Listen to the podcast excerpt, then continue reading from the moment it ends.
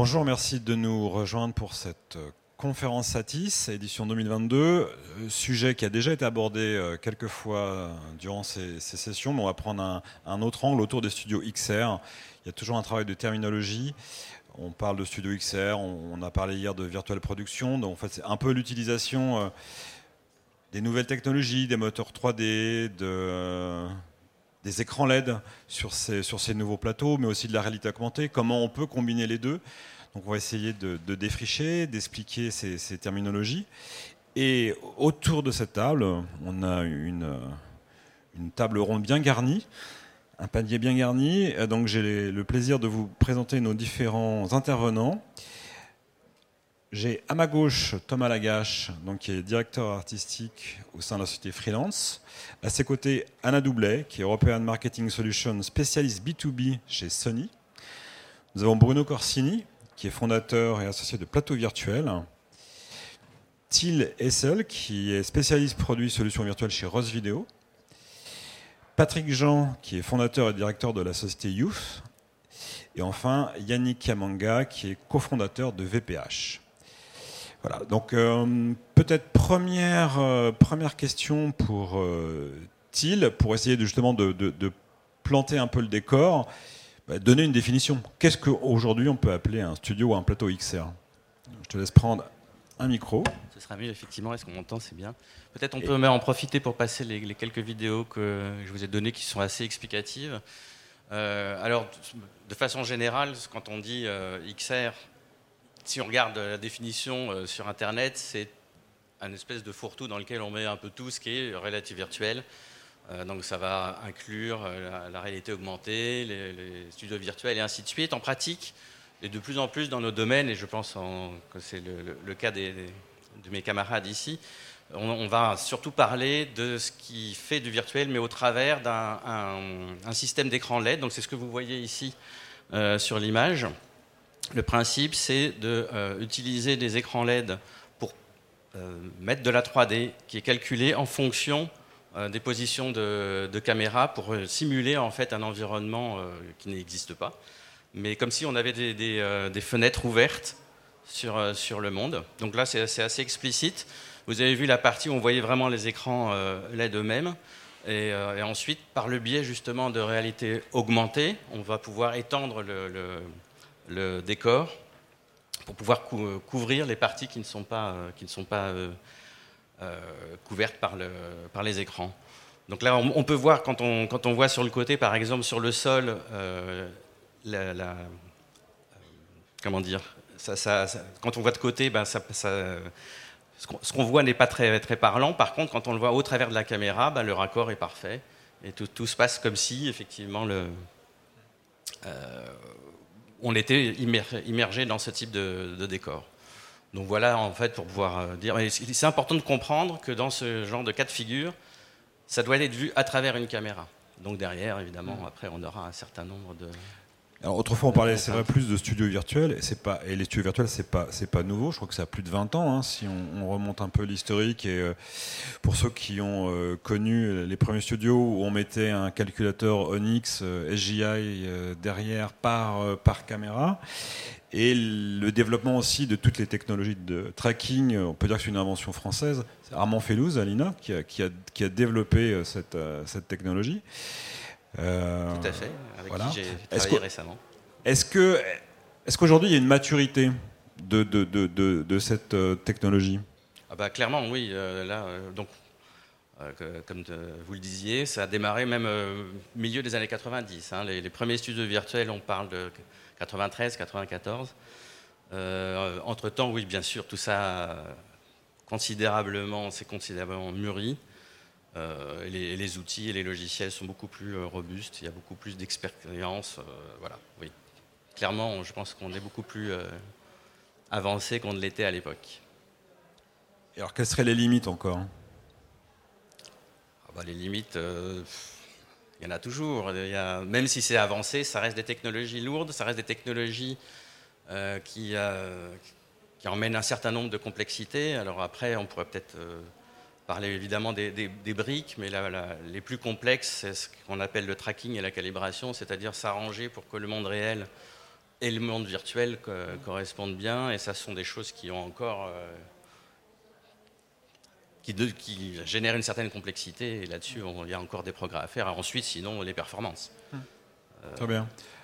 Patrick Jean, vous avez un, passé dans le broadcast, vous avez sévi quelques, hein. quelques, années chez, Eurosport, mais aujourd'hui vous avez créé votre propre entreprise et vous aussi vous intéressez à ces, à ces, nouvelles technologies. Est-ce que parler à la fois un petit peu de vos activités et aussi euh, de ce que vous pensez de la maturité de, ces technos? Quelles sont les choses qu'on fait, quelles choses qu'on ne peut pas faire? Là, pour commencer, en fait, moi j'ai commencé à faire de la XR en 2018 sur les JO de Pyeongchang avec le Cube. Euh, où là c'était vraiment les prémices parce qu'on n'était pas encore sur Unreal, on travaillait avec euh, des moteurs Visarté, on avait 7 moteurs synchronisés. On avait déjà la société Disguise qui nous accompagnait sur la partie mur de LED, Qu'est-ce que fait Disguise Juste pour... Euh, Là, en fait, sur les JO, ils faisaient juste la projection sur les murs. Et on avait donc deux caméras traquées qui, euh, euh, qui permettaient de shooter en fait, les athlètes fraîchement médaillés qui venaient. Et donc, on avait préparé un set d'environnement. on avait tout un tas de, d'environnement qui correspondait en fait aux athlètes pour qu'ils se retrouvent dans un milieu qui était naturel pour eux pour qu'ils puissent se confier après, après leur médaille. Et là, aujourd'hui, moi, j'accompagne des sociétés. En fait, l'idée, c'est de faire, euh, d'aider des sociétés à créer du contenu dans ce type de studio. Et donc, euh, je distribue aussi des solutions de motion capture euh, qui sont faciles d'accès. Donc, la marque XSense, Manusver aussi pour, pour les gants.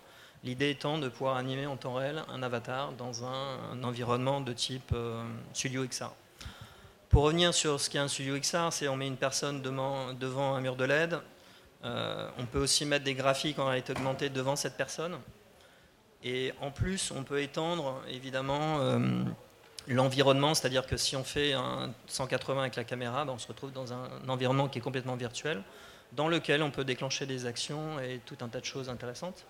Et du coup, l'idée, c'est vraiment de raconter des histoires différemment, euh, de faire des choses qui dans le monde réel, on n'aurait pas les moyens de se les payer, tout simplement.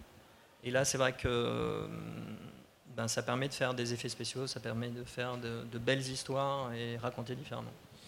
Hier, on avait une conférence qui était assez orientée sur euh, les studios et, le cinéma, où c'est vrai qu'il y, a des grands plateaux hein, avec des grandes surfaces. Là, Thiel disait qu'on peut faire avec la réalité augmentée étendre le décor. Est-ce qu'il faut une taille quand même minimum d'écran? Et si oui, laquelle? Sinon, est-ce qu'il y, a justement des limites après à la, création? Bah, Sur la taille, euh, vous avez besoin de travailler avec un gros studio si vous avez des éléments de décor comme une voiture ou des choses réelles que vous voulez présenter, euh, qui ont une taille et dans lesquelles on, on doit insérer cet objet volumineux dans un studio volumineux. Si on prend par exemple nous ce qu'on avait fait sur les Jeux Olympiques, on avait 3 mètres, 3 mètres x 3 mètres x 3 mètres. Et finalement, il faut considérer le studio XR comme une fenêtre dans un environnement virtuel. Donc elle peut être très petite, euh, comme très grande, en fonction évidemment de, euh, de ce qu'on veut faire. Tout simplement. Les studios sont amenés à se développer aussi en dehors de Paris, parce que je crois que vous collaborez avec un, studio Alors qui exactement, en Bretagne. J'accompagne en fait BZH Studio, qui est un studio qui est à Vannes, et donc un studio euh, d'une bonne taille déjà, parce qu'il y a quand même un mur de LED de 8 mètres x 4 mètres, euh, avec un système disguise, euh, 4 caméras PTZ qui sont traquées, enfin des panas avec euh, tracking interne, plus une caméra qu'on va traquer aussi. et donc on pourra faire du switch entre caméras aussi avec les serveurs disguise du coup. Et, c'est quand même assez innovant parce qu'en en fait on est sur des budgets qui sont raisonnables puisqu'on est quand même en région. Et, finalement, l'équation, elle fonctionne très bien, puisque enfin, c'est la preuve que ça fonctionne en, petit, euh, en petit studio, et on fera des belles choses. Thomas si, on parle euh, création, on a, on a, commencé un petit peu à aborder aussi le, le, coût. Est-ce qu'il y, y, a un coût minimum pour pas que ce soit déceptif? Euh, Oui. Alors, je, en fait, comment dire? Euh, il faut absolument prendre en compte effectivement une partie créa en fait sur, sur, sur la XR. C'est-à-dire que une fois qu'on a un écran, qu'est-ce qu'on en fait? Souvent, on, va partir en se disant, ok, mais il y a des bibliothèques en fait qui existent et il suffit d'assembler en gros des choses, etc., pour en faire des studios virtuels. Ça marche pas exactement comme ça en fait. Il y a toute une partie créa, il y a de l'assemblage, euh, mais il y a aussi tout le reste. Et pour que ça rentre bien euh, et pour que ça vaille le coup de tourner sur un écran XR, parce que c'est un très bel, très bel outil, euh, il faut mettre aussi les moyens dans, dans, la création de l'environnement. Et ce qu'il va y avoir au fond de l'écran, est-ce que c'est obligatoirement de la 3D ou on peut avoir de la, de la 2D, de l'image, de l'image réelle? On peut avoir d'images réelles, on peut avoir un décor virtuel incluant euh, par exemple des backgrounds, euh, soit de, la photo 360, euh, on expérimente aussi sur la vidéo 360. plus on va rajouter de réel, mieux ça marchera. Hein, parce que faire de la 3D réaliste, comme on l'a vu tout à l'heure, c'est quelque chose qui prend du temps pour que ça soit crédible. Et, donc plus on va insérer de, de réel là-dedans, plus ça sera qualitatif en fait tout simplement. On parle aussi beaucoup de. Il y, a des noms, il y a des marques qui, apparaissent. On parlait de la, marque des écrans, on a parlé de Guys, on a parlé de d'Unreal. Euh, pourquoi Unreal a pris de, l'avance à votre avis alors que Unity est présent plus sur le, jeu? On voit Unreal sur les studios virtuels. Est-ce est-ce qu'il a une longueur d'avance et il peut garder et conserver cette distance? Ou, pas? Parce qu'il y a aussi des fois des volontés de développer ses propres outils, ses propres moteurs. Qu'est-ce que vous en pensez? Euh, J'ai l'impression que derrière Unreal, il y a une énorme équipe de développement et, qui sort des, nouveaux outils tout le temps. Euh, moi, je travaille sur Unreal et j'en suis très très content. Euh, en termes de qualité, avec les dernières, versions, en fait, notamment Unreal 5 et, ce qu'on peut faire en, lumière avec Lumen. on a un super outil, je connais moins les autres, donc je peux moins m'exprimer dessus, mais on a un un outil qui nous permet d'aller loin en termes de rendu euh, et qui est en plus facile d'utilisation euh, en termes d'interface, etc. Donc, euh, voilà. Bruno Corsini, comment est née la, société, l'envie aussi de, créer un, studio, Plateau Virtuel? Alors, Plateau Virtuel, c'est une très vieille société de deux ans et demi. En fait, on est né pendant le confinement c'était la volonté, c'est une rencontre entre un directeur photo, donc quelqu'un qui est quand même très concerné par l'image, et, euh, et, puis moi, moi qui étais plutôt dans le spectacle vivant. Euh, et puis on a eu l'occasion d'essayer sur des murs de LED qui étaient un peu à l'abandon puisqu'ils ne tournaient pas. On a eu l'occasion de, de, pouvoir essayer ce, ce, logiciel. On connaissait rien du tout, on savait même pas comment ça marchait. Et puis bon, ben, petit à petit, on a un peu fait grossir l'équipe. On s'est entouré de gens qui savaient mieux que nous, euh, à tout niveau, euh, et on était aussi accompagné par une grosse entreprise qui disposait du coup du matériel euh, LED, qui nous a aussi aidé sur l'achat des ordinateurs, le système de tracking. Donc ça s'est construit comme ça, petit à petit. et ensuite, il y a une grosse demande qui s'est bah, formulée à peu près le deuxième mois de nos essais. Et à partir de là, bah, on, a, on a avancé. Et voilà, aujourd'hui, on est à peu près à 90 euh, tournages euh, effectifs, publicité, euh, cinéma, clip. On a fait aussi un peu de direct, du broadcast. Mais c'est moins notre cœur de métier. On est moins intéressé sur le, broadcast. notamment sur l'extension de scène, hein, parce qu'on a vu quelques scènes. Ce qui nous intéresse le moins, notamment avec un, un sol LED, c'est que c'est complètement irréaliste. Ça marche pas du tout euh, dans la caméra. C'est très, très joli comme ça pour une émission de télé, mais euh, pour le cinéma, en fait, on ne doit pas voir qu'on est euh, sur un écran LED. Donc l'intérêt aujourd'hui, pour nous, ce qu'on a développé, c'est d'intégrer au maximum les personnes qui sont au premier plan, d'avoir un décor très réaliste, et ensuite la 3D, quelque part, le cerveau se perd un petit peu. Mais ça a été le, un peu notre avancée, c'était ça, c'est de, d'oublier complètement qu'on est devant un, écran LED. crois qu'il y a quelques images. Oui, bah, je peux vous montrer. voilà, on a, j'ai amené trois petits films. Alors le premier, c'est APF.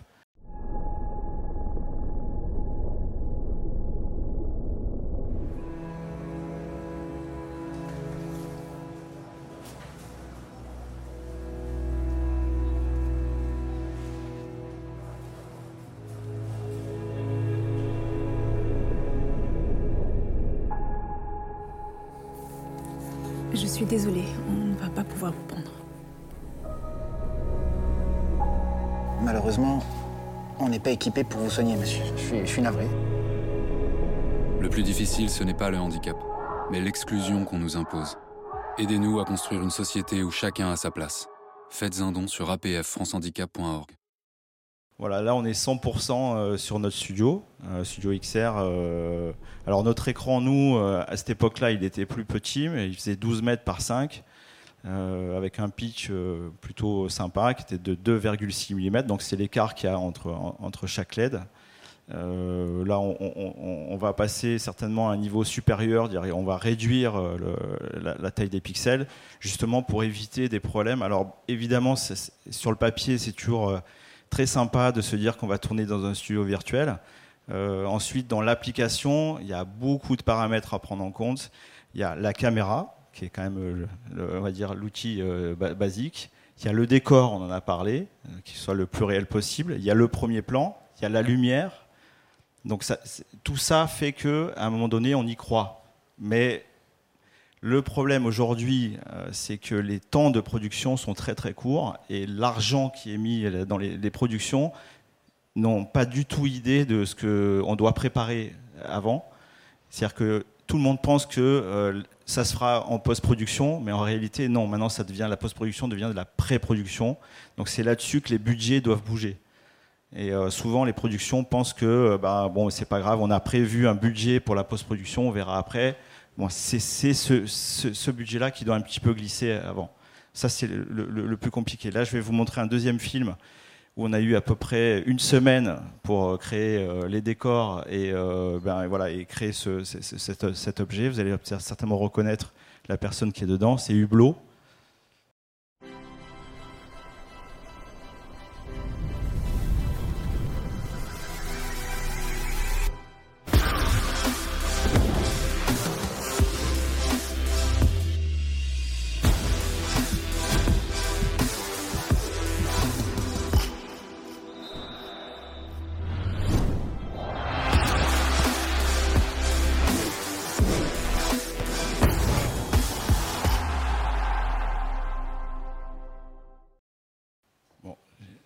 J'espère qu'il y a des, euh, des, fans de foot. Et de montres. voilà. Alors le, le, le, bah, le, on va dire le challenge, c'est que bah, Mbappé, il est là que deux heures. Donc euh, il faut que tout soit prêt quand il arrive et euh, on n'a que deux heures pour shooter et ensuite c'est lui-même qui arrête la caméra. Il dit maintenant c'est fini, je m'en vais. Donc c'était un gros gros challenge. On a eu une semaine pour tout faire. Le stade de, que vous voyez derrière, il y a 90 000 personnes en action à l'intérieur. On ne pouvait pas le faire avant avec la 4.27 de Unreal. Avec la 5, on a réussi à le faire. Bon, c'est vrai que Unreal devient de plus en plus euh, sympa à utiliser, de plus en plus réaliste, les textures, etc. Donc c'est vraiment un, gros gros avantage. Maintenant, je vais vous montrer un dernier film que nous avons fait avec la euh, Sony Venice. Euh, grâce à... Juste avant, Bruno, un petit mot sur le spot précédent. c'est aussi full. Ah oui, c'est full, full Unreal. Ouais. Tout ce que vous voyez de réel là, c'est les, premiers plans, c'est du sable. Donc c'est amener deux tonnes de sable euh, sur, euh, sur, sur, le set. Euh, c'est faire des changements avec des vrais rochers, etc. Enfin, c'est pas des vrais rochers évidemment, mais de, de, prévoir des équipes d'écho qui sont hyper habituées. Maintenant, on commence à avoir des équipes qui sont bien, bien, bien, taillées pour, pour la route, mais ça reste quand même toujours, voilà, c'est des changements de décor. Alors, le truc qu'on a vu tout à l'heure avec La Chute, qui est le, euh, film pour, euh, euh, pour, le handicap, c'était cinq scènes dans une journée. On a eu deux jours de tournage. Alors très souvent, on impose des journées de pré-prod, ce qu'on appelle des pré-light, et pendant ces journées-là, c'est les journées qu'on utilise pour régler la 3D. C'est le plus important. Parce que une fois que ça marche, ça roule. C'est juste un clic, on change les décors. Alors le dernier film, il est un peu plus long. Voilà. I want to build a rocket and send it to the stars.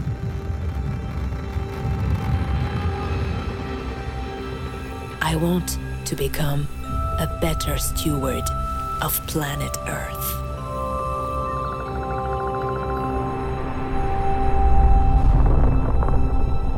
I want to defend our home against dangers from outer space.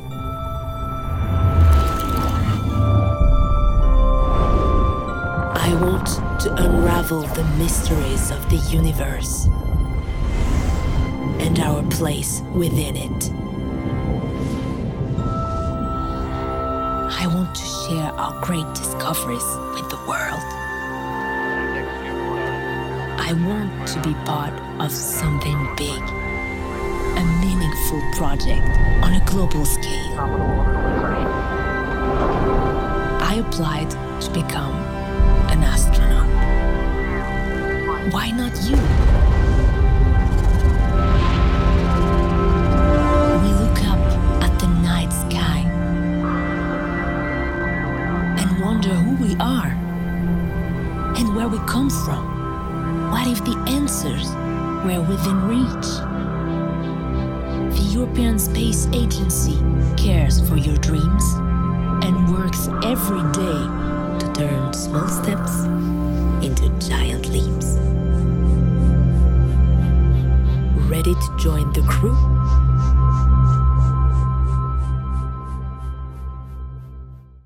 Donc pour ceux que ça intéresse, euh, ils cherchent des astronautes. Vous pouvez le- lever la main dans la salle s'il y a des candidats. Sur celui-là, Alors évidemment, il y a des scènes qui sont full 3D hein, quand il n'y a pas de personnage, euh, mais la plupart du temps, il n'y a, que deux personnes, euh, quelques accessoires. Euh, la séquence avec euh, la, la laborantine, là, euh, y a- ils sont que deux. Voilà. Donc ça aussi, c'était un, un des premiers gros projets qu'on a fait où on a une intégration qu'on qu'on pense plutôt bien faite. Très bien. Je vais tendre la, la- la perche à Anna, puisque tu as dit la caméra c'est important. Donc Anna, je pense que tu vas parler des caméras Sony, enfin c'est comme- principalement. On- exactement. Ouais. Effectivement, on va parler des moyens de produire ces belles images. Et euh, nous avons différents types de studios virtuels qui sont présents aujourd'hui euh, sur le marché. Et ça, c'est vraiment quelque chose que. Désolé. Quelque chose qu'il faut comprendre que les qualités de l'image, elle va correspondre à la qualité de demande de notre client, parce que nous, nous sommes tous ici les professionnels et on crée les images pour euh, très souvent pour euh, les clients et les clients ont besoin différents ta- types de budgets, différents types de l'image et l'image broadcast, l'image cinéma ou par exemple les clips vidéo, c'est complètement différent. Et c'est pour ça aussi, euh, tout à l'heure, Stéphane, vous avez parlé de limites. Aujourd'hui, quand on regarde les technologies, les limites, pour, à notre point de vue, c'est plutôt les limites de compréhension de cette vaste possibilité qui est production virtuelle. Et également les clients, les producteurs, les directeurs de la photo, qui peuvent explorer ces, ces mondes-là de- aujourd'hui vraiment à l'infini. Côté Sony, nous avons bien évidemment les moyens de captation. On ne va pas rentrer dans les détails. euh, Les caméras de cinéma qui vont tourner devant les murs LED, aujourd'hui, ils sont tout à fait capables de effacer les problématiques qui étaient avant au niveau d'artefacts, d'aliasing euh, et de, problématiques euh, qui n'étaient pas réelles, dans le sens que l'image, on voit, et on voit très très bien que c'est l'écran de, de mon télé qui est derrière, et moi je fais comme si que je suis partie euh, en vacances, tandis que je suis tranquille pendant le Covid, reste à la maison. Mais l'intérêt de production cinématographique, c'est vraiment rentrer dans les réalités et de croire que nous sommes sur la Lune ou euh, au stade, euh, quand on, a les, les médailles que, que, que- vous parlez tout à l'heure. Donc Sony, il essaie de proposer la solution totale. Ça veut dire que nous avons les caméras qui savent euh, bien capter et les prises de vue réelles et les prises de vue déjà créées par, par les machines. Et du coup, nous avons, on croit à cette technologie. Nous avons deux studios qui sont déjà ouverts au monde. Le premier, c'est à Tokyo. Nous avons un grand studio de production virtuelle dans lequel on teste toutes nos caméras avec nos écrans LED, parce que nous avons deux types d'écrans. Les pitchs très fins parce qu'on vraiment positionne nos, caméras et nos écrans comme les caméras et les écrans haut de gamme qui vont correspondre au tournage plutôt euh, de l'univers cinématographique. Et le deuxième studio qui vient de s'ouvrir à Los Angeles, qui s'appelle Sony Innovation Studio, qui a déjà reçu Award de Display Application euh, de, cette année. Et du coup, nous avons du pareil, la possibilité de tester nos caméras et de faire euh, en sorte pour que ça corresponde aux besoins de la production. Les caméras en question, c'est la Venice et les Venice 2, qui est d'ailleurs présentées sur notre stand, vous pouvez les voir. Et les écrans, nous avons les écrans qui sont adoptés et ils sont en cohérence des espaces couleurs. Ça, c'est très important parce que quand vous avez tourné en 2D, par exemple, on l'appelle ça les pilures ou les plates. Donc, si on a tourné avec une caméra bah, qui s'appelle Venice, si après on fait les prises de vue avec exactement les mêmes caméras, bah, les cohérences de couleurs, elle est tout à fait euh, logique. Mais la reproduction de couleurs sur notre écran, ça, c'est pas toujours évident parce que les LED, ils ne sont pas les mêmes qualités. Les images qui sont envoyées, elles doivent être pareilles, cohérentes avec l'image qui est filmée. Et ça, c'est très important, la cohérence des espaces couleurs. C'est pour ça que nous, on propose la solution totale. On fait également les processeurs. Donc, notre mur, il est également adapté. Et notre processeur, il va nous permettre d'envoyer l'image sans latence, etc. Une chose aussi à comprendre, dans les studios virtuels, donc je ne vais pas rentrer dans les détails très techniques, mais c'est également les capteurs interchangeables va nous permettre avec une seule caméra avoir les différentes approches sur le même cadre. Ça veut dire que vous allez avoir euh, la possibilité de, par exemple, si vous avez vu euh, les Top Gun avec euh, les cockpits de l'avion, il est tourné avec quatre extension de notre capteur. Donc, euh, ça nous permet d'adapter à très petites solutions euh, les captations de, dans, les, dans les environnements tout petit peu compliqués à diriger.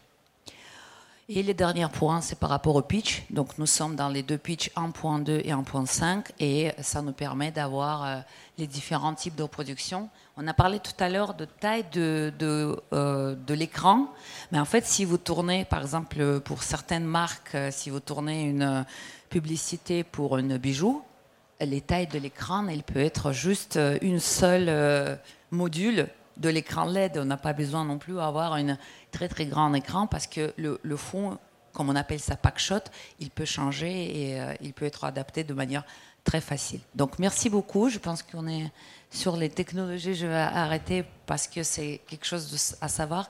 Pas chaque caméra elle est adaptée à, l'écran. Ça il faut savoir parce qu'il y a des, des caméras que ils ne sont pas du tout adaptés pour le tournage devant, devant, un écran LED, ce qui n'est pas le cas quand nous sommes dans un environnement naturel.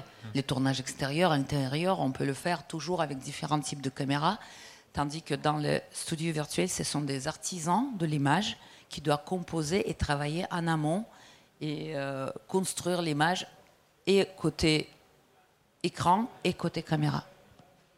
Donc Asie, États-Unis, il n'y a pas de projet en Europe d'un studio avec euh, cette technologie?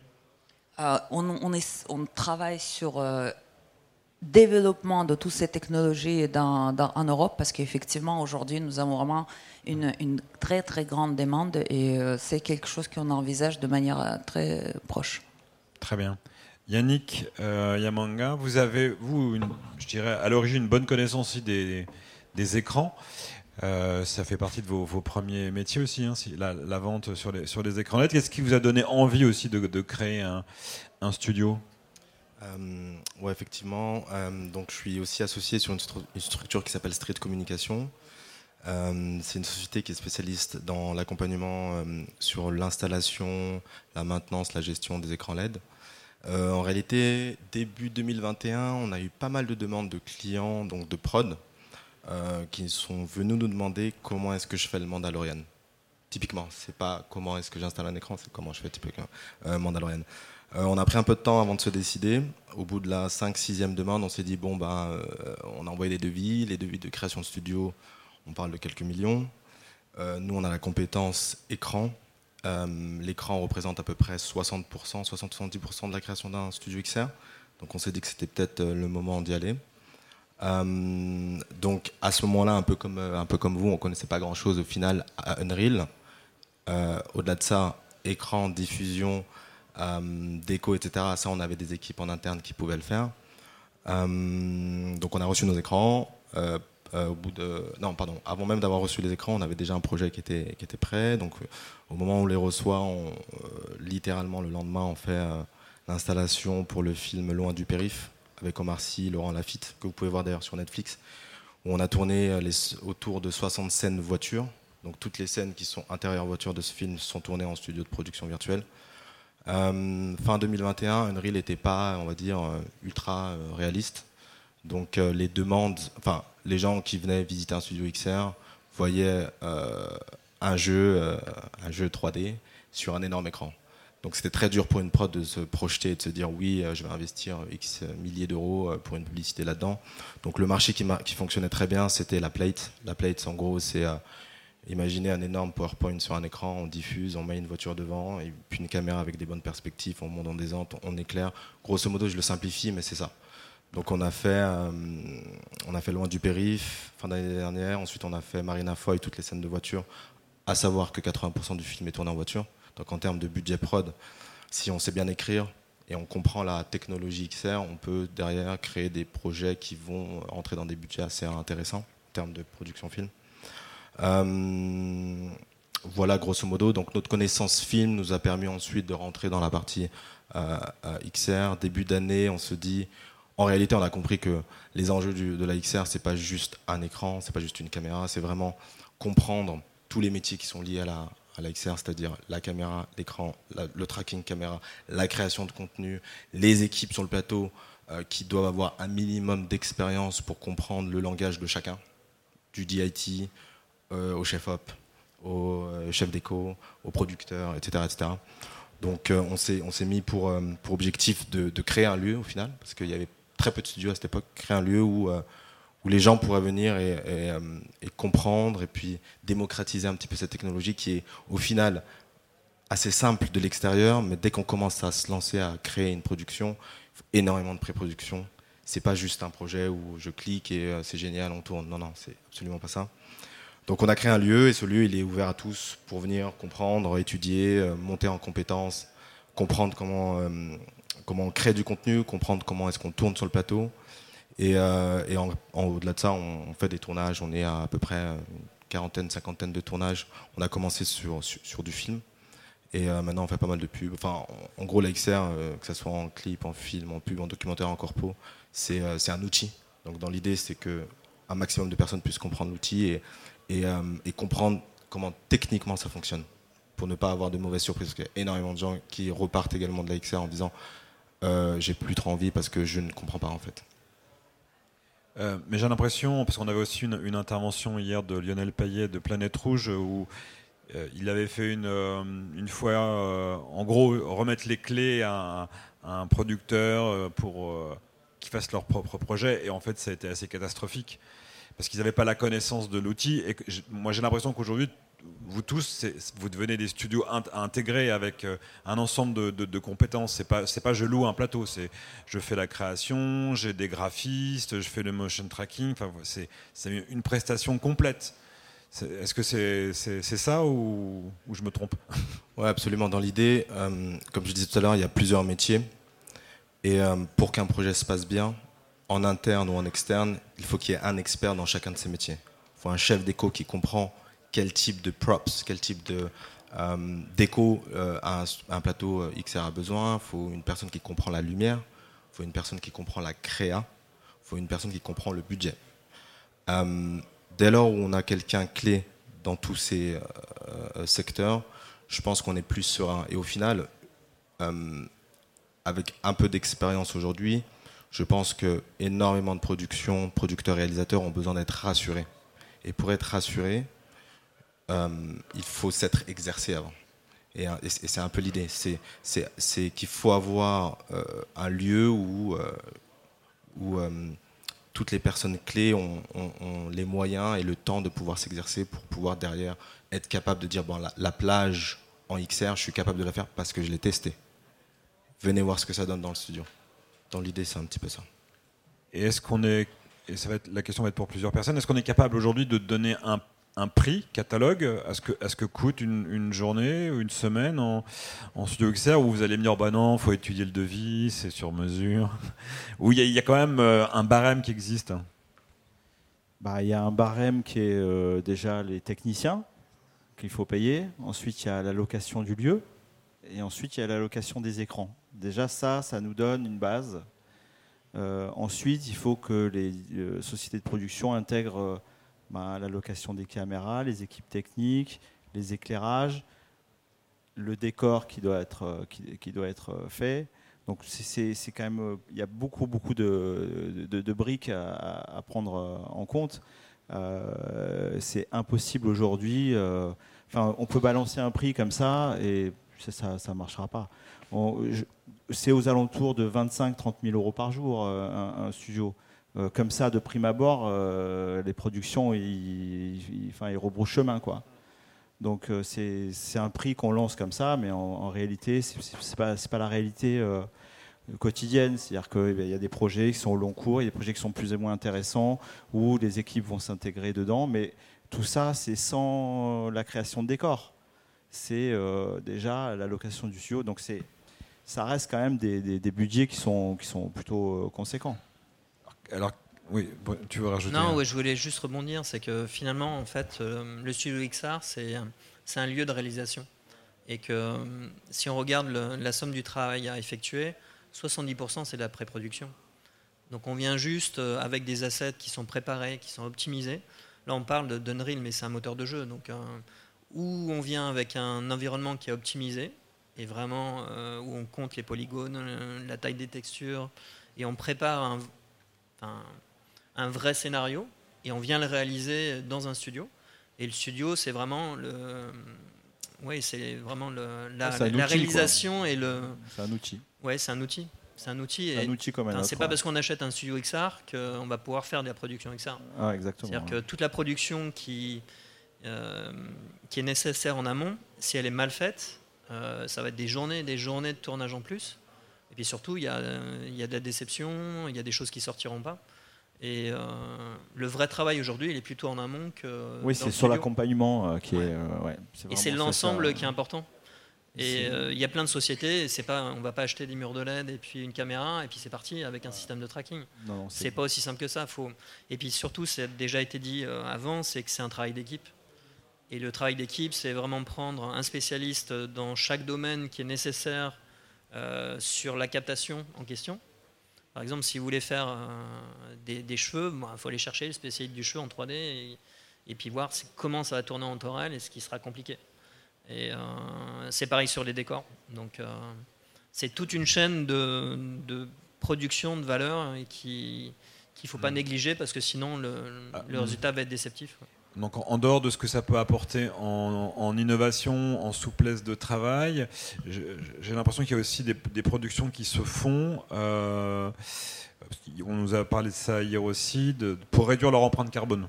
C'est-à-dire que plutôt que de, de, de partir bah, faire un tournage équipe, euh, en Afrique du Sud, planète, ouais, voilà, on, on, on, va tourner sur ce type euh, de studio. Vous avez eu ces, ces demandes aussi? C'est des, des, choses qui sont prises en compte dans. dans oui, dans... il y a, y a des, des, agences, euh, des agences de publicité, beaucoup, hein, qui nous ont demandé, euh, notamment sur de, la, sur de la voiture, on nous a demandé beaucoup euh, comment on pourrait euh, réduire, parce que maintenant, transporter une voiture à l'autre bout de la planète, c'est quasi. pas impossible, mais ça coûte vraiment très très très cher. Oui, c'est pour réduire les coûts, mais bon, on ne concurrencera jamais le réel. C'est souvent les gens pensent que ça y est, on est dans un studio XR, on va faire, on va pouvoir tout faire. Non, le réel reste le réel et c'est très bien comme ça. Et on, voilà, on, amène un plus qui peut résoudre certains problèmes, mais on pas, on est, on est, on est quand même de la réalité virtuelle. Réalité virtuelle ou virtuelle euh, réalité euh, Alors, rapidement, moi je voulais revenir sur la question prix. Euh, au départ, je pense, le prix, ça a été vraiment un espèce de, une énorme contrainte pour nous. Vous savez, quand on a créé le studio, énormément de gens étaient intéressés, mais énormément de gens ne pouvaient pas se le permettre. Mais on avait besoin. Ça, c'est une réalité. Et ce qu'on a essayé de faire en interne, c'est de dimensionner tous nos investissements pour pouvoir proposer un prix qui, qui, fonctionne au projet. Euh, que ce soit en cinéma, en pub, en clip. Je pense que chaque économie doit être dimensionnée en fonction de son budget. Donc la promesse qu'on essaye de donner nous aujourd'hui, c'est qu'on donne un prix fixe sur les deux euh, aspects de, de, la XR. C'est la partie matérielle, c'est-à-dire lieu, euh, le staff minimum, un régisseur, un diffuseur et une personne qui va accompagner les, les, chefs électro dans le studio. Et, et, un producteur XR qui est entre guillemets, le garant de de, la voix du, chef opérateur, du réalisateur, euh, de, la partie client. Donc avec cette équipe-là, on est sûr qu'on euh, maîtrise le sujet. Et ce prix, c'est 15 000. Voilà. À partir de 15 000, sur la partie technique, on est capable de, fournir une prestation sur un mur qui fait aujourd'hui 30 mètres par 5 mètres de hauteur sur 1500 mètres carrés. Donc dans, l'idée pour nous, c'est d'avoir une offre sur la partie hard et ensuite sur la partie euh, création. Forcément, on s'adapte en fonction du projet, de ce qu'on tourne, si c'est de la plate, si c'est hyper simple, si c'est du pack shot en fonction de, la demande du client. Hier, on parlait de, prix en Allemagne qui aujourd'hui sont de 45 000 euros. Et donc, il y a des productions allemandes qui viennent en France euh, parce que ça coûte un peu trop cher. Euh. Thiel, une, petite question euh, par rapport à, l'offre aussi de, Ross. On ne sort pas vraiment du sujet, mais je crois que Ross est assez implanté dans tout ce qui est e-sport aussi, où il y a un mélange un peu des genres avec de, la réalité augmentée, du, studio virtuel. Qu'est-ce voilà, quel est un peu le package que vous, que vous avez? En fait, euh, là-dessus, euh, pour revenir un petit peu sur la, bien, euh, sur la, définition globale et les, briques qu'il faut, qu'il faut pour faire du XR, on l'a un peu, un peu dit, mais je vais, je vais essayer d'être clair. Il faut évidemment des écrans LED, ça c'est très important. Il faut des systèmes de captation, donc c'est-à-dire caméra mais tracking. ensuite, il faut évidemment le moteur de rendu, donc, comme tout le monde maintenant sur le marché, on vient de le dire, c'est massivement à base d'Unreal, même si on, en trouve qui, continuent à, chercher vers d'autres euh, solutions. Et ensuite, l'outil qui va permettre de piloter tout ça. Euh, Ross est, capable de proposer en fait l'ensemble de l'offre. Euh, et donc là-dessus, on insiste beaucoup. Alors là, je reviens un peu en amont par rapport à ce que disaient mes, petits camarades, c'est-à-dire que on l'a dit, c'est un mélange de plusieurs métiers, c'est un mélange de, métiers complexes. Et euh, pour nous, c'est très très important. Et on a à cœur de proposer des solutions qui soient au final relativement faciles euh, d'utilisation. Mais encore une fois, je suis plus en amont hein, par rapport aux productions qui sont faites, c'est-à-dire qu'on va essayer de proposer une solution déjà effectivement qui intègre l'ensemble des métiers. Donc euh, c'est des métiers qu'on connaît bien, et ensuite, on va essayer de fournir toute la glu nécessaire pour que les, échanges entre ces différentes parties, ces différentes corps de métier se passent au mieux et de la façon la plus souple possible. Donc ça, c'est euh, un peu la marque de, Fabrique de Ross. Je vais répondre à ta question. En pratique, effectivement, on a des outils euh, en particulier qui sont sur le, sur le sport. Donc on sait faire de la télestration avec un, outil qui s'appelle Pyro, qui s'est développé justement aussi sur, sur Unreal. Donc on permet de par ce, fait de, de, pouvoir faire effectivement des illustrations. Là, on est plus du côté réalité augmentée. C'est-à-dire que là, on n'est pas nécessairement dans l'utilisation de, murs de LED, mais on va pouvoir, euh, au, moment d'un match, illustrer euh, les, différents événements, les, coups, euh, les, les pénalties, donner un sens avec une illustration très, très concrète. voilà. Et de la machinerie aussi qui existe ah bah, pour accompagner l'ensemble? Voilà, donc oui, c'est vraiment toute une gamme. Je vous invite à passer nous voir sur le, sur, euh, sur le stand. On a toute, toute une gamme qui vont des mélangeurs euh, au, logiciel, donc on sait faire euh, du, virtuel, aux caméras. à savoir, juste si on parlait du sport, qu'on a fait l'acquisition de SpiderCam, donc c'est un, système de, de caméras sur câble. Donc ça permet de faire de la captation très intéressante sur les stades. Donc effectivement, dans, dans, le monde du sport, on a voilà, euh, aussi du, matériel euh, Hyperconverge. C'est un, système de, beaucoup d'équipements vidéo euh, qui permettent de faire du traitement du signal de façon globale. Enfin, voilà, l'offre de, Ross est relativement complète, mais plutôt, on va dire, dans le broadcast. Thomas, en termes de, on a entendu des mots comme supervisor, XR, etc. Est-ce qu'il y a des, justement des, nouveaux métiers ou c'est des adaptations de métiers existants? Et en termes de formation, est-ce qu'il y, a des lacunes? Il y a des, justement aussi des postes à définir?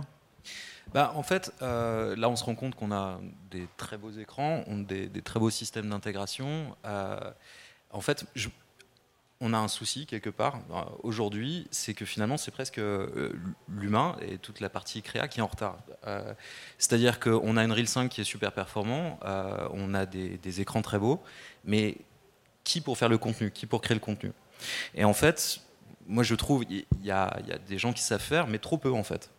Parce que justement, il n'existe pas de formation. J'ai l'impression que les gens qui savent aujourd'hui fabriquer des, décors, des décors 3D en temps réel, c'est souvent des accidents, mais des, accidents heureux, c'est-à-dire des gens qui étaient euh, euh, en régie, euh, techniciens vidéo, et puis qui aiment bien la 3D, et que du, coup ils se mettent à, faire de l'Unreal, qui ont une affinité pour le jeu vidéo, etc. Mais aujourd'hui, il n'y a pas vraiment une filière, de, mon point de vue, qui, permet en fait de, trouver les gens qui savent faire. En fait, de, voilà. Et nous, on a, je pense, un peu partout pour recruter des gens qui savent faire du, de la 3D temps réel. Aujourd'hui, c'est encore un peu compliqué. Euh, donc j'engage, je vois des, jeunes gens, euh, faites de la 3D temps réel, s'il vous plaît. Euh, non, mais parce qu'il y, a un vrai avenir, on se rend compte qu'en termes de contenu, tout le monde en a besoin, il y a une très forte demande, effectivement. Il y a des clients qui repartent, effectivement, un peu déçus en se disant j'ai du jeu vidéo. C'est des choses qui arrivent, effectivement. On a Unreal, parle beaucoup d'Unreal, mais bon, Unreal 5 avec, avec des énormes dettes humaines, etc. On sait qu'on on sait faire des choses réalistes. Alors, souvent, il nous manque les gens pour les faire. Souvent, il nous manque les budgets aussi. Hein. je reviens sur, euh, sur euh, effectivement, tout le travail se fait en pré-prod. Et c'est vrai qu'on passe énormément de travail en pré-prod. Euh, parce qu'il y aura moins de post-prod aussi derrière. Mais ce temps, en général, il est très très court. On est sur des délais très courts. Hein. Six jours pour faire un décor, ça je connais, hein.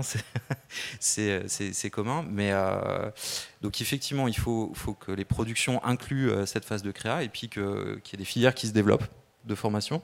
Moi, je, je j'ai des pistes, notamment avec une école qui s'appelle Rubica à Valenciennes. Euh, qui a toute une filière euh, dédiée aux, jeux vidéo euh, avec des level creators, etc. tout ce qui est tech art et tout. voilà, c'est donc je piste un peu là-bas, mais mais c'est pas facile de trouver des gens qui ont le profil. Et, voilà. Je pense qu'on est tous dans le même cas. Hein. Vous, vous me dites hein, si je me trompe, mais il y a un message qui a été lancé, oui? Oui, absolument. Je suis, je suis super d'accord avec toi. Euh, nous, on a trois personnes en interne qui s'occupent de la créa et c'est pas suffisant. Donc, euh, euh, on ouvre, on, va commencer à ouvrir des ateliers où on va essayer d'accompagner les gens qui veulent apprendre à créer en 3D et surtout tester tout de suite derrière sur un, sur un mur LED pour voir ce que ça donne, pour faire des démos, pour faire des, des, workshops, peu importe comment on l'appelle. Mais là, clairement, il y a vraiment un, un, besoin sur la partie créa 3D et, euh, et, de monter en compétence pour arriver au niveau des, demandes projets bah, en, fait, c'est ça. Et la créa 3D temps réel, effectivement, c'est quelque chose de particulier. Et, euh, si on ne vient pas euh, du broadcast, si on n'a pas cette expérience de broadcast, on passe à côté mmh. du, pipe qui fait que ça se passe bien. Quand on, vous parliez d'équipe, le fait que chacun a son poste, comment dire, c'est quelque chose de particulier le temps réel. Si il existe plein de boîtes de post-prod en fait qui font de la très belle 3D. Euh, ça ne veut pas dire que parce qu'ils savent faire de la très belle 3D, ils sauront faire de la belle 3D temps réel. Et il y a tout à réinventer ici. Euh, d'ailleurs, je suis presque étonné d'ailleurs que les, grandes boîtes de post-prod s'y mettent pas en fait, tout simplement. Euh, quand on a ouvert le studio, on a été approché par beaucoup de boîtes de post-prod. Euh, bah, très souvent, euh, ils avaient une personne qui s'était intéressée, vite fait, euh, sur Unreal. Après, bon, évidemment, ils sont tous un peu montés en compétences, mais ça reste très fragile. notre idée au départ, c'était d'ouvrir à toutes les boîtes de post-prod le studio. Donc, on a eu plein de boîtes de post-prod qui sont venues avec euh, pas mal de jeunes d'ailleurs qui sortaient des écoles. On a eu des, très très belles surprises. Euh, mais bon, il faut savoir que l'industrie du jeu vidéo, c'est 400 milliards de revenus. Euh, l'industrie du cinéma et de la télévision, c'est on est un peu en dessous.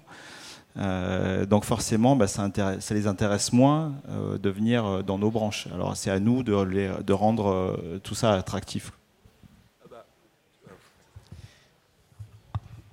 Non, on est complètement d'accord. Euh, et puis surtout, alors moi, j'ai beaucoup travaillé en télé, euh, notamment à France Télévisions. effectivement, en plus, on n'intègre pas en plus le budget euh, pour, toucher ces gens-là. Alors après, ce qui est intéressant, c'est que depuis, et c'est assez récent, depuis deux ans, Unreal, encore pour le citer, devient tellement performant que les boîtes de post-prod maintenant commencent à se dire, ah, on va utiliser Unreal en post-prod. là, ça là, il y a un effet de basculement où les gens maintenant euh, pour s'économiser du temps de rendu, euh, etc., vont utiliser Unreal et de plus en plus hein, euh, pour faire de la post-prod. Et du coup, là, les gens vont commencer à se former. Et là, du coup, j'ai l'espoir qu'on arrive à récupérer des gens. Mais derrière, c'est quelque chose qui est, enfin, qui est important, c'est qu'aujourd'hui, la boîte de post-prod qui se remet pas en question et qui va pas vers le temps réel, elle est amenée à disparaître rapidement. Parce qu'en en fait, il y, a, il y a tellement mm. de possibilités avec le moteur de jeu que y a encore quelque enfin, des choses qui ne sont pas possibles, mais par exemple, si vous prenez, euh, vous avez des systèmes où, chez Disguise par exemple, on peut euh, faire du clustering. C'est-à-dire que si vraiment euh, la scène est trop grosse pour un type de serveur, bah, on empile des serveurs et on joue tout ça de manière synchrone et ça permet de sortir évidemment des scènes qui sont, qui sont très lourdes. Pour revenir sur la création d'assets, il y a beaucoup de gens aussi qui essaient de créer de la 3D alors qu'aujourd'hui on a des process en photogrammétrie qui permettent d'aller capter euh, finalement des environnements réels et du coup en les retravaillant, en les adaptant en fait au temps réel, en diminuant, en refaisant de la retopologie, bah, on arrive à avoir des, scènes.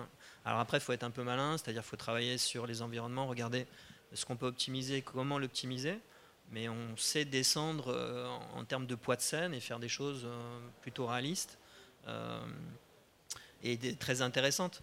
Et pour revenir aussi sur les scènes, pourquoi en fait c'est intéressant aussi de travailler avec la XR, c'est que finalement on peut aller très bien les capter un désert en Amérique du Sud, ramener ce désert, l'optimiser pour qu'il soit utilisable en fait dans un studio XR, et tout le monde rentre à la maison le soir. Et euh, l'autre exemple aussi qui est criant, c'est euh, si vous voulez euh, tourner un, coucher de soleil, ben, dans la vraie vie, vous avez 5 minutes pour tourner. Quoi. Si vous lopez les, les 5 minutes, vous repartez le lendemain s'il y a un beau coucher de soleil. Alors que là, ben, comme c'est une scène virtuelle, si vous avez envie de faire 3 jours de coucher de soleil, vous faites 3 jours de coucher de soleil. Quoi. Et c'est tout l'intérêt donc de. Anna, tu voulais rajouter un mot? Oui, je voulais juste rajouter, si en plus c'est une coucher de soleil sur les Champs-Élysées, et vous devez bloquer toute la rue pour euh, pouvoir le faire, ça coûte encore plus cher. Donc euh, ça, on a pratiqué en temps réel. Moi, je voulais juste revenir par rapport à création de contenu. Donc euh, effectivement, on a, on a, chez Sony, nous avons le corps de métier qui est assez large entre les créations de jeux vidéo qui existent avec Sony PlayStation et également les créations de donc le nouveau centre euh, à, Los Angeles qui va nous permettre également d'augmenter ça. Nous avons fait également l'acquisition de société Pixomondo pour pouvoir créer les assets de très grande qualité et pour les tester sur nos murs. Mais une chose qu'on voulait préciser aussi, nous, nous ne sommes pas l'exploitant de, des murs. Ça veut dire que nous voulons aider les studios virtuels d'équiper en nos caméras et des murs, mais Sony ne va pas devenir les personnes qui va proposer exploiter les systèmes. Donc nous restons dans notre place de constructeur et ça c'est quelque chose qu'il faut vraiment bien, bien, comprendre parce que nous faisons nos tests techniques côté bien évidemment avec PlayStation, avec Sony Pictures et avec les murs LED, mais notre volonté n'est pas du tout euh, devenir euh, les propriétaires de studios XR et de commencer à faire euh, votre métier. Juste un, un petit teaser, on a interviewé la semaine dernière Marc Petit, qui est un des patrons de Unreal Engine, où il a expliqué euh, la stratégie autour de Unreal Engine 5. Et une grosse partie, un gros chapitre est, sur la formation. Euh, donc on le diffusera nous sur le, je pense le site du Satis ou de, ou de MediaQuest. Et lui, il, pense que c'est pas aux écoles de jeux vidéo de former au moteur de jeu 3, 3D, euh, ce qui est paradoxal, mais c'est comme ça. Et surtout sur des formations plus courtes. Il dit qu'il n'y a pas besoin de 4 ou 5 ans, on peut former entre 1 et 2 ans sur, euh, sur, euh, sur l'outil justement pour former des, jeunes personnes, euh, parce qu'il va y avoir des gros gros besoins, parce que là on est dans notre univers média entertainment sur les studios XR, mais c'est aussi le monde de l'automobile, du design, de la mode. Là il avait des rendez-vous avec justement de, la, de la haute couture pour, pour créer des modes avec ses moteurs de jeu. Pour l'industrie automobile, c'est aujourd'hui on fait presque plus de vraies photos de voitures. Hein. Elles, sont, créées, modélisées, et en plus, ça peut servir ensuite sur, sur des films. Donc, il y a, je pense, un boulevard pour, pour les personnes qui connaîtront euh, ces outils. On prend une ou deux questions dans la salle si vous avez des questions à nous poser. Ah si, voilà. Euh, oui, c'est une question plutôt spécifique, euh, juste pour une partie technique.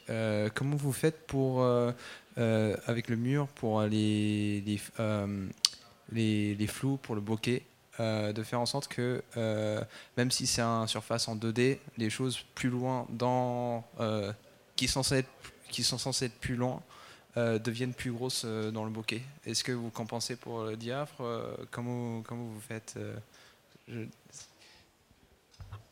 Là, si j'ai bien compris, tu parles de la profondeur de champ oui, ben, le, logiciel en général, euh, c'est très bien prendre ça en, compte et euh, tu récupères les informations de la caméra et en fonction des données de, focus de la caméra, tu vas pouvoir ou pas euh, corriger ça et, le simuler complètement dans le logiciel de 3D en fait. Merci. Très bien. Ben, écoutez, merci à vous. On peut les applaudir. Je pense que c'est un, éclairage intéressant, pertinent sur sur le sujet et, vous pourrez retrouver la, vidéo sur, en replay sur, sur le site. Merci à vous, bonne fin de journée et merci à vous.